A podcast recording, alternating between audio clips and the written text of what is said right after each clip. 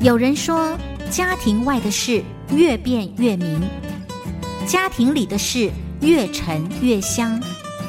不论是越变越明，还是越沉越香，家庭都像是一门越修越精彩的人生课程。如何在课程中能有幸福的神来一笔呢？靠的不是运气，而是学习。欢迎收听由刘荣香主持的《生活加一笔》，让关心家庭的你天天都能幸福加一笔。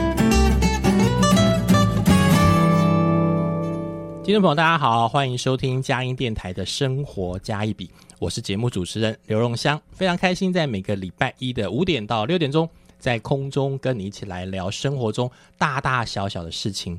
我们都尝试从家庭的视角回来看这些大大小小的事情。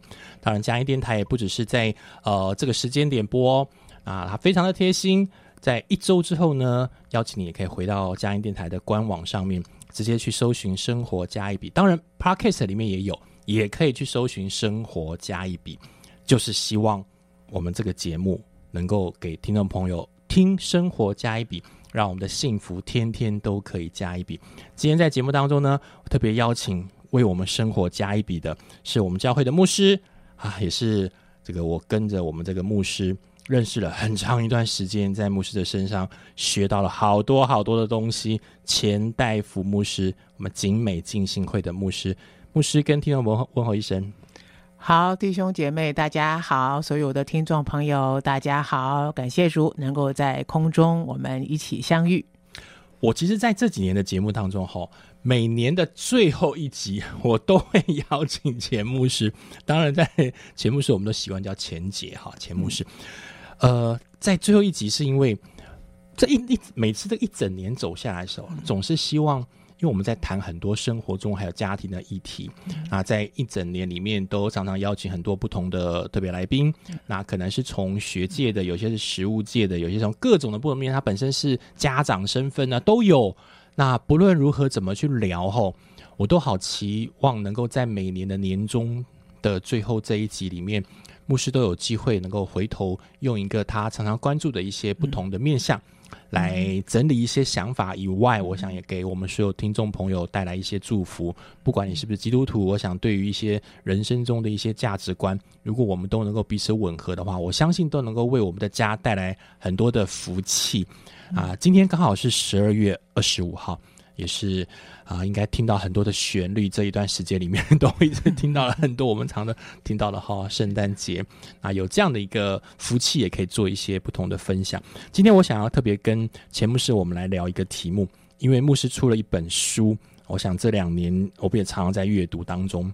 这本书叫《你还有什么》，嗯，你还有什么这样一本书哈，是宇宙光出版社出的一本书。那同样里面呢，我也发现到说有一篇。啊，好想来跟牧师来聊聊，这个今天主题叫做“穷”，我们穷乏哈，穷乏的只剩下了信心。嗯，一个人真的是穷乏，但是什么都没有，可是他有的是一个信心。牧师，我想在这里，在你在这本书里面有一篇特别聊到了，叫“你要痊愈吗？”嗯，好，就是你要好吗？好的部分，牧师可以先聊一下这本这篇里面，你好像特别讲到了一个呃以前的一个故事。对啊，因为这本书就是你还有什么啊？这本书里面呢啊，所有的每一篇的啊，都是从啊圣经圣经的里面讲的话。那有的是故事哈，有的是啊圣经的话语哈。那啊这篇的这个你要痊愈吗？啊啊，这是一个啊耶稣啊曾经所行过的一个神迹。啊，那这个神机呢？啊，耶稣在行这个神机的时候，面对的是一个已经病了三十八年的人。哦，三十八年很久嘞啊！是啊，听众朋友恐怕很多还没有三十八岁哈。哎，对对，我不知道我们我们这个听众群大概的年龄 年龄层是怎么样子啊？总是三十八年呢，很漫长的一段时间了哈。可是这个人呢，他就是。病了三十八年，按照圣经所说，他是瘫痪了啊，瘫了三十八年啊。那耶稣呢，就呃来到来到这个地方，这个地方呢，其实呢，他放了很多各式各样的各式各样的病人。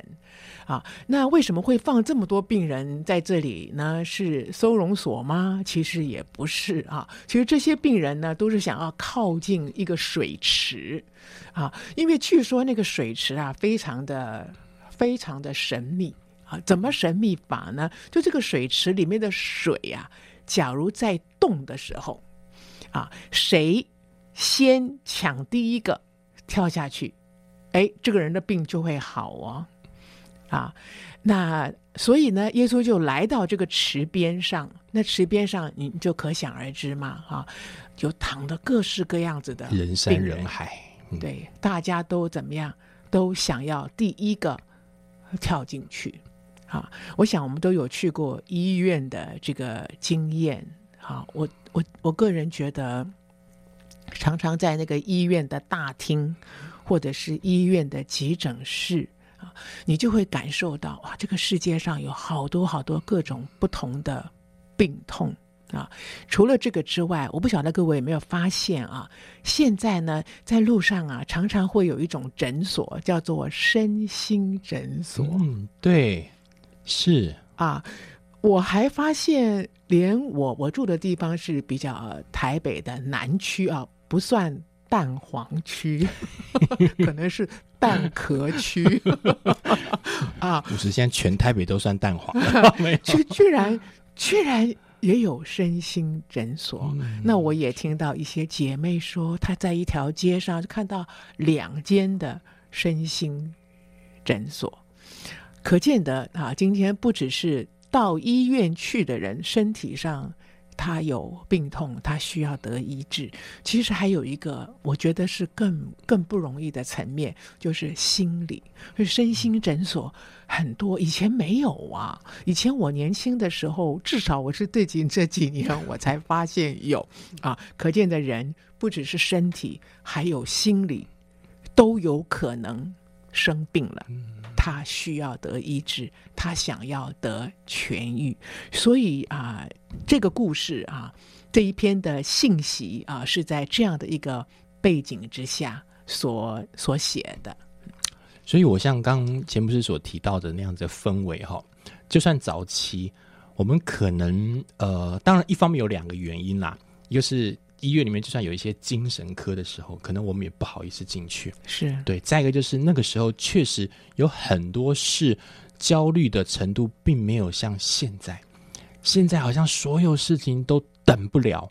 刚刚牧师所形容的，不管是在急诊室里面那样的氛围，有一些呃，连身心可能他都已经无法负荷的时候，他需要高度求助。我想人心中的渴望是。好像照理讲，随着数位时代看起来之后，我们有越来越多的工具可以帮助我们更快乐，可是我们却越来越焦虑。当我们很焦虑之后呢，可想而知的，我们就希望说，谁能够帮我一把，谁能够协助我。嗯嗯，刚牧师所形容到的，不管是在那个水池旁边，可以想象的，不管不仅是人山人海，而且里面有这么多这么多的人，而且牧师提到了三十八年还是被提出来的人。被提到有这个人待了三十八年，可是他待了三十八年，却一直的只在那边等吗？就是好像进到那个水池，没有人能够帮助他。嗯哼。所以当牧师开始到意识到这一篇的时候，我就更加的好奇，是因为那个人等了这么久的时间点，牧师也很想借这一篇来提醒我们一些什么样的事情。嗯嗯嗯。哎，我在我在看到这个经文的时候啊，当然这本书其实我是很很早以前写的，啊，这个经文呢，但是还是我印象还是很深刻啊。我的一个感受啊，我的第一个感受就是啊，那么多的人躺在那里，都想要得医治，想要看见那个水在动的时候，谁能够第一个。进去啊！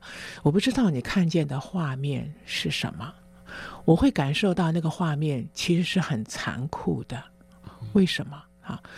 因为就看哪一个人可以最先不顾一切的先跳下去，那他为的是要得医治啊，第一个跳下去的他就得医治了。那你可想而知，在那个池子水动的时候，大家是不是争的你死我活呢？我会觉得，嗯，好像看到这样的画面的时候，会觉得很很难过啊，已经就是病了啊，病了。可是面对这个看起来是一个恩典的池子。它动水动的时候，谁第一个跳下去，他就可以得痊愈啊！看起来像是恩典的池子，可是这个恩典的池子似乎也就更形成了人与人之间的杀戮啊！你死我活，我不能让你第一个下去，我好歹也得把你给扯住，我要第一个下去啊！这给我的感受是什么啊？我觉得。好像这个池子，这是我个人的感受哈，就是好像这个世界可以提供给你的帮助，看起来它是一个恩典，它是可以让你得帮助，但是呢，这个资源是有限的，这个资源是是不够所有人分享的啊，就是因为这样的缘故呢，就变成大家要打破头要去抢。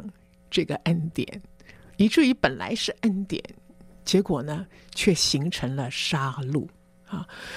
这也很蛮讽刺的啊！既然那个恩典的池子是恩典的池子，为什么就不能让所有的人都能够得恩典呢？啊，这是我的第一个。第一个感受啊，那刚才啊，荣香我们的主持人也也提到说，耶稣就来到这个人满为患啊，实在是病患很多的这个池子的旁边啊，然后呢，就来找这个病了三十八年的人啊。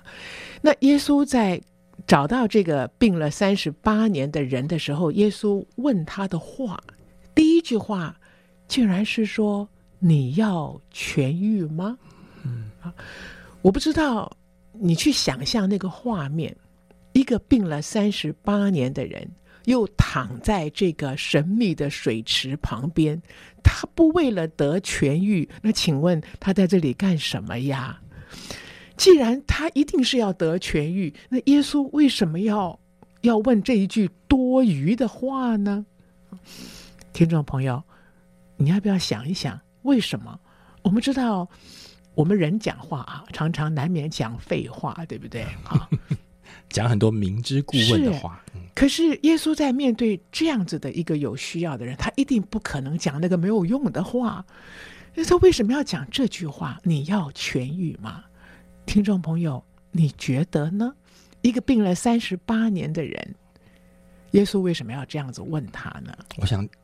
钱牧师丢了这句话，非常非常的好啊！因为我等一下我们要听一段音乐，然后再回来，因为刚好钱牧师把那个整个的话铺成，我想铺成到前面一个谈的第一件事情，我自己听了挺有感触，就是在有限的资源下面，明明是一个会对大家造成好的一件事情，可是人性放在前面的时候，非我族类都得不到。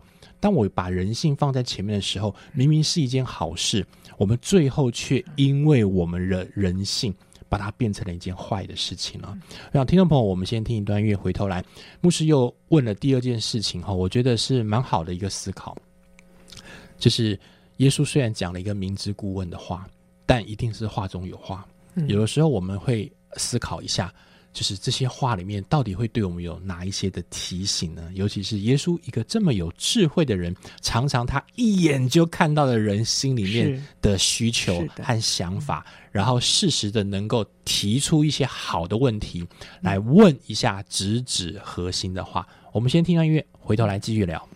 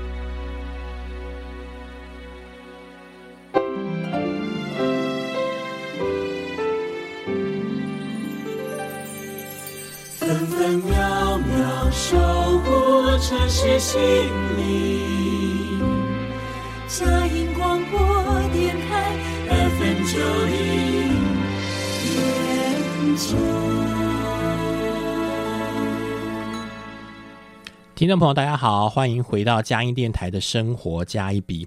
今天在节目当中呢，呃的特别来宾是我们景美进行会啊，我的教会景美进行会的牧师钱大夫牧师。钱牧师每每年大概我都会特别请钱牧师在年底的最后一周，能够跟我们来分享他回顾这一年里面有一些呃，也许可以值得来提醒的一些价值的观念。尤其我们这个礼拜我们在聊了一个主题，叫做一个人穷哈，穷乏的只剩下了信心。嗯。啊，同样在上一段的节目当中，啊，听众朋友，我们也是听到了牧师有一个很棒的提醒，让人从一个故事里面来接过来。如果你上一段有落掉的话，嘉音电台没关系，它非常的贴心。一个是我们的官网在一周之后会回播，你可以上官网去搜寻。同样的，我们日后也会变成 Podcast，你都可以在网络上面直接去 key 好生活加一笔，就能够听到很多来宾提供给我们一些很棒的一些想法。就像今天，我觉得牧师给我们分享，呃，字字珠玑啊，很多东西是直接能够给我们诸多提醒的。前面提到了，我真的渴望痊愈这件事情，就像是在那个刚刚所提到的故事当中的池边，有人山人海，急着渴望能够得到医治的人。可是有些人一待就待了好久好久好久，一个是牧师在上一段里面提到个很棒的概念，我们有一些好的资源，可是这资源是有限的时候，人性为了要得到这个资源，可能会把好的事情反而引出了比较不好的事情。也许是让我们能够提醒，已经既得利益的很多的人，他的穷。他到底是富有还是穷？也许是值得我们去思考。那再一个的话，就是接下来牧师有跟我们聊，他也提到了，呃，耶稣问了一个我们都觉得明知故问的：是你在这边待那么久了，你要痊愈吗？牧师你讲，耶稣你再讲一遍，我如果没有的话，我干嘛在那边呢？但也有可能这句话在他心中已经忘了这件事情。是是，牧师继续的提醒是是的，呃，我觉得。呃，我们啊，我觉得耶稣会问这样的一句话哈，当然他是有一个很深的含义哈，就是也在问这个已经瘫了三十八年的人啊，你要痊愈吗？啊，意思是说，可能他刚开始的时候，我们不清楚他大概的背景啊，可能他刚开始的时候，他一定很很不适应吧，他看见别人。都可以行动自如，而他自己啊，不论他是什么样子的原因造成他的他的瘫痪啊，他一定是很一开始很痛苦，很不适应啊。可是当日子久了，日子久了，本来的痛苦，本来那个不适应啊。我们也可以往好的一方面讲，说的好听一点，哎，他也就渐渐适应了，啊，你就认命了。哎，这个渐渐适应了，会产生什么样子的情况呢？啊，我在想，这个廊子周围有很多这些啊疾病的人，想要得医治的人，那也有可能就成为一个大家。啊，帮助他们啦，周济他们啦，或者是有一些的呃施舍哈，因为他们都集中在一起嘛，啊，就可以啊，让许多的人可以在这里啊做一些的善事来帮助这些人啊。那这个瘫了三十八年的人，我刚才说一开始他已经很不能够适应，可是当日子久远之后，人会不会有一种倾向？这个倾向就是，他也渐渐渐渐就习惯了。好，他习惯了，总会有人拿东西来周济他啊。呃，冬天了，可能也会有人捐赠一些啊棉被啊这些啊。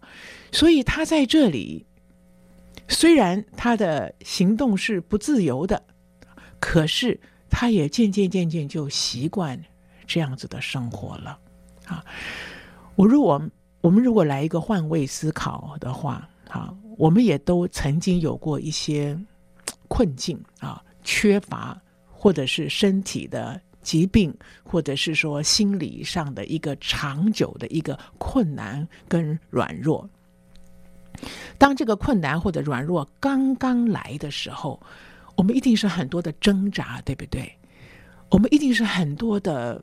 很多的不适应，想要跳脱，想要做各种各样的努力啊！对于基督徒来讲，可能刚刚一个患难临到你的时候，你可能会想尽办法，不断的跟上帝祷告，对不对？非常的有这个动力祷告。但是日子久远之后，似乎没有看见什么进展。日子久了之后，渐渐渐渐，你就在那个环境的里面，好像你越来就越适应了。问题并没有解决，可是你却越来越能够适应了。这究竟是好事，还是不好的事呢？这究竟是应该是继续这样下去，还是我们还能够记得我为什么躺在这里，我为什么变成这样？难道我要继续这样过完我的一生吗？啊，我觉得耶稣问了这个摊子最深的一句话，就是“你要痊愈吗？”耶稣当然知道他躺在这里是为了要痊愈，可是，一躺躺了三十八年，你有没有忘记？你有没有忘记你要痊愈的这一件事情？你有没有忘记你心中对要痊愈那个渴望，如今在哪里？许多时候，我们啊，对于一件事情的渴望，会随着时间的久远而慢慢的淡化，慢慢的打折扣。久而久之，那个心中的渴望，那个初衷，已经不再是那样了啊！当然，这是一个很让人难过的哈一个悲剧啊。可是耶稣来到这个人的面前的时候，耶稣就直接问他说：“你要痊愈吗？”甚至我们还可以加一个字：“你还要痊愈吗？你要不要就继续这样下去呢？”而且我也觉得很有意思，那么多人躺着。为什么耶稣只问了他？为什么耶稣只问他？我觉得这是很有趣的一件事情啊！其他的人也在那边，说不定也很久啊。为什么只有这个人？耶稣问他说：“你要痊愈吗？”啊！所以我觉得耶稣问这句话的意思，乃是在要这个瘫痪的人再一次的问自己：“我在这里做什么？三十八年了，我在这里。”做什么？我得着了我想得着的吗？我还在乎我要的是什么吗？恐怕对于很多在啊时间长久的消耗之下的人来讲，你的初衷可能已经是模糊了，你可能已经不再记得了。而耶稣提醒这个摊子说：“你要痊愈吗？”再一次回到他本来有的那个初衷，我觉得这是耶稣问这个摊子的原因。我想在呃钱牧师所回应的这个故事的情节的部分，我自己听了当然是很有感触，因为呃就像牧师所提到的，我们在困境当中，实际上面在所难免，尤其是在现在的环境里面，有很多很多的挑战，是这些挑战在的。在在我们身边出现的时候，我们难免一接受到挑战之后，我们会不适应，我们会觉得这可能是来自于呃很多需要被。嗯，不管是基督徒所常常讲的哈，在我们看到是神的眼光的时候，我们多一点那个试炼，能够帮助我们更亲近他。就像牧师所提到的，一开始我们一定极力的亢奋，然后恳切的祷告啊，用各种的形式能够亲近我们的神。可是牧师后来提到了，当我们已经习惯被困住了，我们开始习惯被困住的时候，也就认命了。所谓认命出现之后呢，也不过如此。那个不过如此的时候，当我们渐渐的跟困境进行妥协，那确实很容易。我这里头提到的一个概念，不是说遇到任何事情，我们一定会翻转回原来的源头，那才是上帝出的手，不是这么回事。牧师主要提醒我们的是说，你有没有那个心，是慢慢已经习惯就如此，连上帝也帮不了我了，就这样吧，我就跟这个生活。衣食无忧，我就妥协下去吧。这难道是我们该过的生活吗？还是我们要的是超过了我们自己所求所想，想要过不一样呢？我觉得反而是很多人继续在困境当中，他不是习惯被困住，而是开始知道在困境当中，我会一直处在这个里面。原来是上帝要让我时时刻刻的跟他求。我反而在困境当中跟他的关系越来越紧密，而且一直走一条，我觉得是比较是神希望我们去面对的这样的一条路。那换句话说，在这三十八年的这一个呃这一位有需要这种渴求的这样人出现在耶稣面前的时候，耶稣看见的问的这个问题，好像也在问我们每一个人。一样的是：你的初衷还在吗？嗯嗯，你是不是还有那个原来渴望的这件事情？嗯，如果没有的话，那你现在到底在这边干什么？是，对你到底在做一些什么样的事情？呃，听友我觉得，嗯，同样的，所以牧师其实，在在意识到这样事情之后，嗯，我觉得很多时候我们常常遇到的这种困境，是很容易不知所措的。对，刚开始的时候，显然。啊，不管任何人啊，不管是不是基督徒，我们都是会不知所措啊，确实是啊，就突如其来的一些事情啦，哈啊，我想都是会的，嗯，那这样不知所措之后，尤其是牧师在牧者的角色，其实好多的会友都会去第一时间就去找牧师，或者说那我接下来该怎么办？遇到了好多的事情，那也许他自己是不是基督徒都是另一回事。可是是牧师也看到好多好多的人是，呃，也许是没有被提醒，就开始渐渐习惯被困住了。嗯。牧师都会对他们有更多的提醒。是，所以我在面对教会的弟兄姐妹啊，我们在遇见他们生命当中重大的难题的时候，当然他们会来找找牧者哈、这也是牧师的本来我们的我们的职分，我们就是应该要来啊牧羊啊弟兄姐妹的哈、但是呢，呃，我在遇到教会弟兄姐妹有这些需要啊来找我的时候啊。我一定会跟他们啊，当然是跟他们谈话哈、跟他们有一些的辅导哈、跟他们一起一起祷告哈、但是我一定会告诉这个当事人哈、我可以为你祷告，我可以带领你一起祷告，可是我不能够代替你自己祷告。啊，我一定会告诉啊弟兄姐妹们这一件事情，为什么哈、其实因为我们里面很多的属属人里面很多的困难啊，包括比如说啊经济呀、家庭啊、婚姻啊、啊健康啊，其实很多很多的困难啊。老实说，属于身体上健康的困难，可能还是属于比较容易解决的层面啊。去找医生啊，去手术怎么样？他可能治疗他会好。常常是心理的困难，或者是家庭啊、婚姻上面的困难，它都不是短时间可以可以解决的啊。那既然它不是短时间可以解决的，你要知道。人的力量是非常非常有限的，啊，就像我刚我刚才讲的啊，之前我有说过，这个这个池子里面的水呢会动啊啊，可是大家都想进去，是。这个世界能够提供的帮助这是非常非常有限的。哈、因此，我要弟兄姐妹，你要自己祷告。啊，你唯有与这一位全能的神。连接怎么连接？借着向他祷告，把你的困难需要告诉上帝，啊，有上帝在我们的生命当中，我们才有可能真正的、根本的来解决人里面的问题。所以我会这样子告诉弟兄姐妹：你一定你自己要，你自己要祷告啊，而。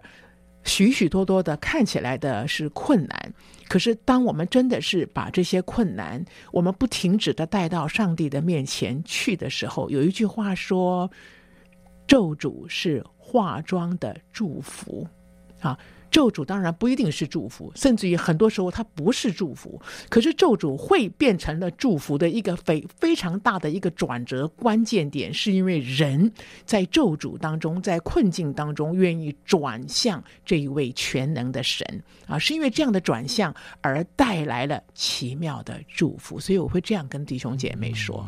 是，听众朋友，我们当然要休息一下，听一段音乐。同样的，我想，因为今天是一个很特别的日子哈，就十二月二十五号圣诞节。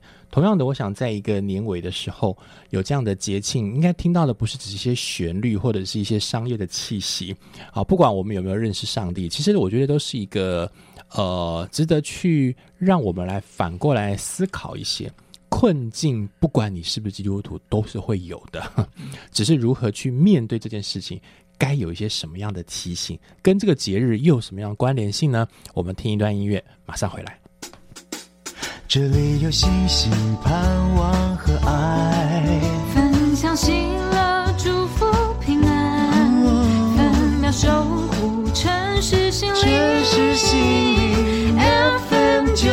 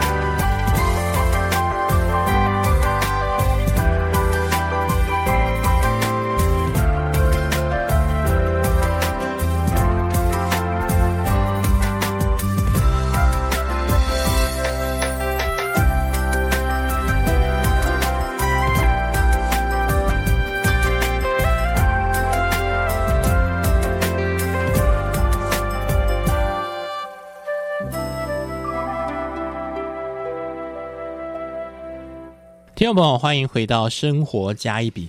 今天在节目当中呢，是我们教会的牧师景美基金会的牧师钱大夫。我认识牧师好久好久了，我记得那时候在台北，我们从学校毕业以后，然后新婚前后，那时候认识了牧师，一直到现在，啊也三十差不多了，快三十年了。所以一路上，我觉得跟钱牧师我们有诸多的学习。然后牧师常常会有一些嗯很生活化的一些小故事，然后跟圣经之间的一些关联性，让不管是不是基督徒，其实我们都可以在生活当中去意识到一些好的价值观。那如果我们又多了一个临门一脚，能够找到那个很核心的价值的话，我想人的一生都会有所转变。今天我们特别谈一个题目，就是穷一个人穷乏，他穷乏在所难免，穷乏不是只有眼睛看到我好像。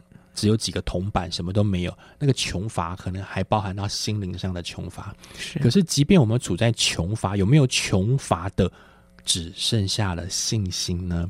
哦，就是那一颗心能够连接于什么样的地方？我想在前两段，牧师都特别提醒我们，从故事里面，从这个得了三十八年的呃疾病的这一位，他能够在一个呃困境当中，也许。不自觉的就习惯了被困住，遇到了耶稣，耶稣就问他：“你要继续这样过生活吗？还是你心中是不是还能够有一个初衷呢？有别的一个选项呢？”我想牧师同样对于呃，一方面是在年底的这样的一个季节当中，我们每一个人遇到了各种困境，其实都在所难免。可是很多很多的事情，呃，也许我们要换一个不同的角度，能够面对。看起来好像不可改的一些环境，但同样的，应该是我们的认知上面来讲，有些调整之后，或许会有更多的一些发现吧。嗯哼，嗯，牧师有没有一些其他的提醒？好，我想今天刚好是啊十二月二十五号啊，很多人都知道啊，耶稣在这一天是圣诞节啊。不，我觉得这个时候讲圣诞节啊，实在是因为以巴以巴战争啊打得如火如火如荼啊，这个当中还牵涉到许多人道的问题啊，使我们也就会联想到巴勒斯坦，巴勒斯坦耶稣不就是来自巴勒斯坦吗？他是犹太人啊，当然历史走到了今天啊，已经非常非常多的变化在当中。啊，那但是我们今天就不是要去谈啊这个这个纠结不清的啊这个政治跟历史文化的问题啊，就是我们单单讲耶稣基督降生，他降生在伯利恒哈，你知道耶稣基督为什么要降生吗？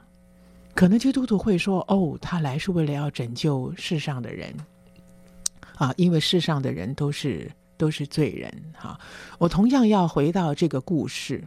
啊，回到这个故事，这个瘫痪了三十八年的瘫子，哈，你知道为什么耶稣会跟这个人说吗？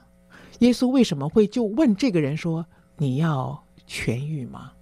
啊，而圣经告诉我们说，后来这个人的回答，这个人的回答就跟耶稣说：“我每一次我想要下去啊，这个水动的时候，我想要下去，可是我爬不动啊，总是有人比我。”先跳下去，可能言下之意还有人踩着我下去，所以呢，都轮不到我啊。意思是，这个病了三十八年的病人，我觉得他并没有忘记他为什么躺在这里啊，他始终还是想要得医治。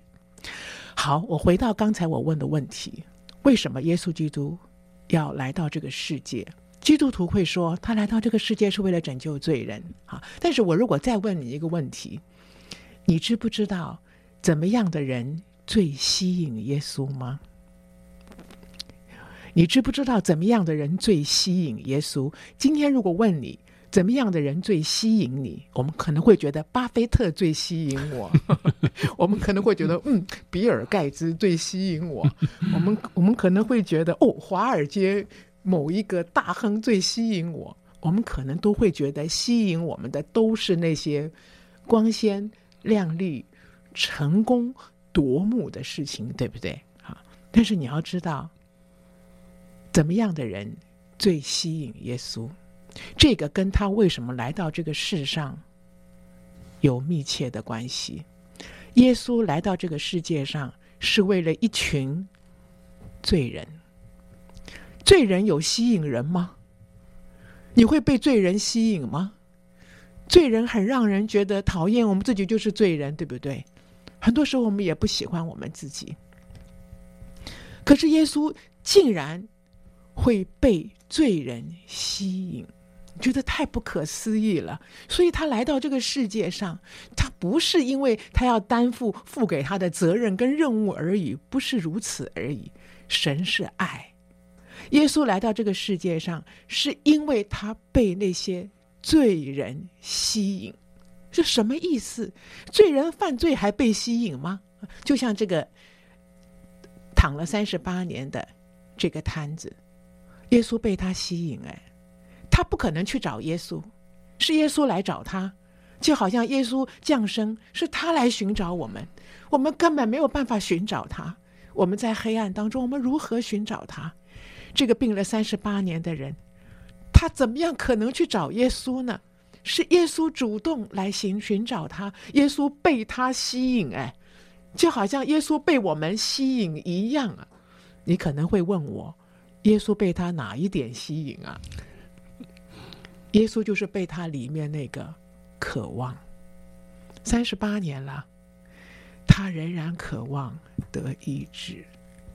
因此，圣经告诉我们说：“神爱世人，要叫一切信他的，不至灭亡，反得永生。”耶稣来到这个世界上，他要拯救世人，但是不是所有的世人都得救啊？耶稣去到那个池子旁边，他可以医治人，可是不是所有的人都得医治啊？为什么就是那个三十八年的人得医治了呢？为什么就是我们，我们，我们成了基督徒呢？关键还是在那一个字——信他。什么叫做信他？如果我们从这个摊子来看。这个摊子根本不晓得什么叫做信耶稣啊，对不对？啊，但是耶稣曾经有讲过一句话，说虚心的人有福了，对不对？什么叫做虚心？虚心不是那个虚心求教的意思，不是。虚心的意思就是我心里面非常渴望，我渴望得到满足，我渴望得到医治。我渴望脱离困境，这种渴望在我的里面没有因为时间而消化，反而因为时间使我里面的渴望更加的浓烈。耶稣是被这样子的心吸引，来到了这个瘫了三十八年的人面前，问他：“你要痊愈吗？”啊，因此我要说的就是在年终的岁末。在今天这个时代的里面，许许多多的人都遭遇很多很多的困难和难处。就像我这本书的标题所讲的，你还有什么？我们也可以问我自己：我还有什么？这世界这么的混乱，我们的前途在哪里？我们不知道明天、下一秒是如何。通货膨胀这么严重。啊，我们可能还有家里还有小的，上头还有老的要顾，啊，在这样的困境当中，我们还有什么？但是今天的信息，我希望你能够明白一件事情，就是神寻找人，他寻找怎么样的人？他寻找心中渴望能够得到医治。心中渴望能够得到满足，他的缺乏渴望能够得到帮助啊！耶稣是被这样子的人吸引。换句话说，你如果是这样子的人，耶稣就是为你而生的，耶稣就是被你而吸引的啊！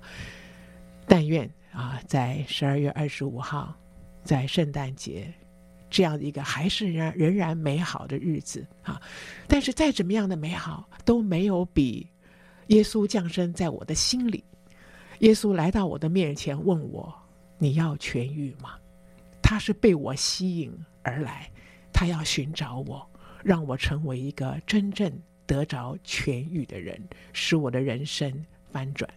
不管是身体的痊愈、心理的痊愈，我们都需要耶稣啊！但愿我们是成为那个得痊愈的人。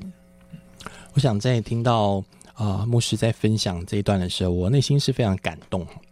一方面是呃，当一个人心中还是一直保持着那份渴望的时候，它是一个非常重要的一件事情。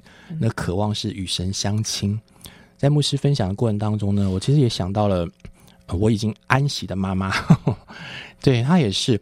我觉得在她的呃年轻岁月当中，也都是经历过大时代的动荡故事，她非常苦难的度过了她的呃童年时光。然后结了婚，生了小孩之后，然后日子也没有特别的富裕或好过，可是她非常的开心。因为她年轻时候就刚好就在呃，我是在台中的时候水南进信会的，对，他就刚好在那个教会住附近，所以很年轻就能够去那个教会认识耶稣。那对他来讲，其实有了孩子之后，他自己非常开心，然后有了一个自己的家。但后来也遇到了病痛，病痛一直围着他，一直没有停过。然后我记得那个时候，我其实才是呃国小要升国中的时候，对，他就呃医生就直接会。直接医生直接跟他讲说，呃，跟我爸爸就提，我的妈妈应该就所剩的时间不多了。嗯，可是我的母亲就是坚信上帝的话，他想说上帝不会骗他，他非常单纯，然后也是完全配合的医师的治疗。嗯，然后她只跟上帝求一件事情，是可不可以给我五年，让我看我这个小的我老幺。看这个小能不能长大一点点，我再安心的回到你那边好不好？他就天天天天，因为他什么都没有，他唯一有的就是信心，嗯，然后完全配合的配合的医师，上帝他跟上帝求五年，后来上帝给了他二十五年，二十多年的时间，然后让他能够重新。当然，二十五年后，因为之前的治疗其实是很伤身体的，是对那个时候造那种。癌症的部分是很伤身体的，然后他依然的又又是另外一个癌症，还是要很辛苦。然后有的时候说实在的，我们都帮他抱怨上帝，帮他抱怨上帝，想说为什么有一个这么苦难的事情要在我的妈妈身上？她不是我们全家最单纯侍奉你的人吗？但是有意思的是，上帝就让我们遇到一件事情，让我们说：你看看医院里你的妈妈，你的妈妈有没有从她口中抱怨过我？你听不到的。那你抱怨什么？嗯，你的妈妈是我在照顾，所以后来上帝把我母亲接走之后，其实是一件让我们觉得，呃，当然难过以外，我觉得是一个奇迹。嗯，那个奇迹的是，就是很多认识我妈妈，然后我们都不太认识的人，很多根本从来没有去过教会的人，因为他的追思。第一次走到教会里面去听诗歌、听故事、听分享。那我的意思是说，其实人遇到各种困境，真的在所难免。有些人的困境远远超过我们的想象。可是当他在困境当中，他最后发觉到我穷的只剩下了信心的时候，那反而是最美的一件事情。哎，所以听众朋友，我们在面对很多事，不管你是不是基督徒，我们都一定遇到各种困境。